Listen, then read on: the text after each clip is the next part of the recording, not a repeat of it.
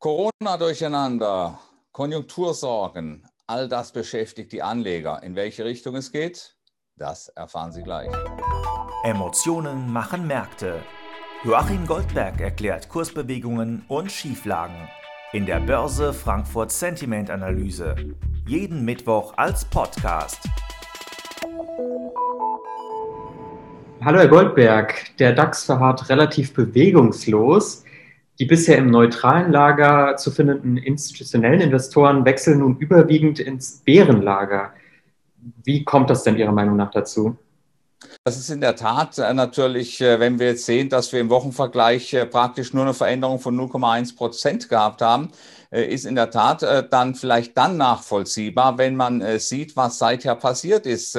Wir haben ja immerhin eine Sitzung der US-Notenbank in der vergangenen Woche hinter uns gebracht. Danach der DAX mit einem neuen Allzeithoch bei etwas über 14.800 Zählern. Und das haben vermutlich die Anleger, die Investoren dazu genutzt, um sich praktisch hier auf der Short-Seite weiter zu etablieren. Äh, wir sehen, der Blick auf die Grafikzeit, dass wir sehen, dass der Börse Frankfurt Sentiment Index der institutionellen Investoren, der ist runtergegangen um neun Punkte auf einen neuen Stand von minus zwei. Das heißt also, wir haben einen leichten Pessimismus und dafür müssen jetzt nicht einmal ökonomische Daten oder irgendwelche ökonomischen Ängste ausschlaggebend gewesen sein, sondern allein das, was wir in den vergangenen zwei Wochen gesehen haben, spricht ja sehr dafür, äh, dass man sich hier auf der institutionellen Seite erst auf die neutrale Seite ge äh, gelegt hat und dann im Prinzip noch auf die Short-Seite gegangen ist mit der heutigen Erhebung.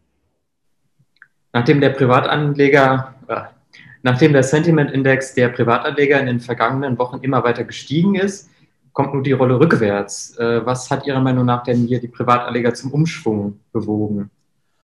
Nun im Prinzip ganz ähnliches äh, wie die institutionellen Akteure. Äh, die Privatanleger, sie haben hier ebenfalls einen fallenden Sentimentindex, äh, hier um elf Punkte und zwar von einem Stand von plus 20 ist äh, die ganze Geschichte hier auf plus 9 gefallen. Das heißt, wir haben hier Wanderungen gesehen von ehemaligen Optimisten direkt ins Bärenlager, die Hälfte und die andere Hälfte zu neutralen.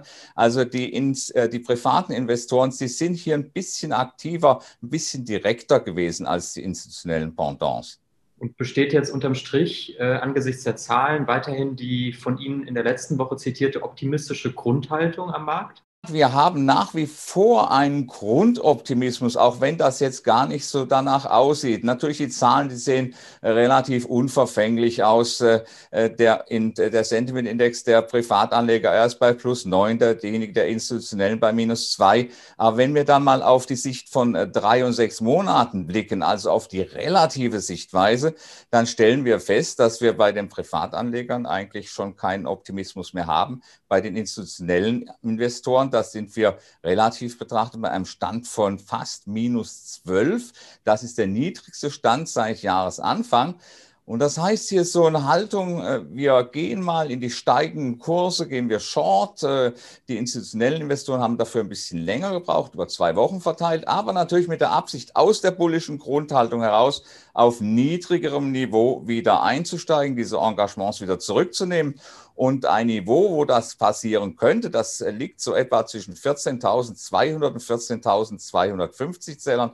Äh, dort könnte ich mir vorstellen, dass zugegriffen wird. Unter dem Strich sind die heutigen Sentimentstände positiv für den DAX zu sehen. Der DAX ist, wenn es runtergehen sollte, zumindest aus der heimischen Sicht ordentlich unterstützt. Die Börse Frankfurt Sentiment Analyse. Jeden Mittwoch als Podcast. Zum Abonnieren fast überall, wo es Podcasts gibt.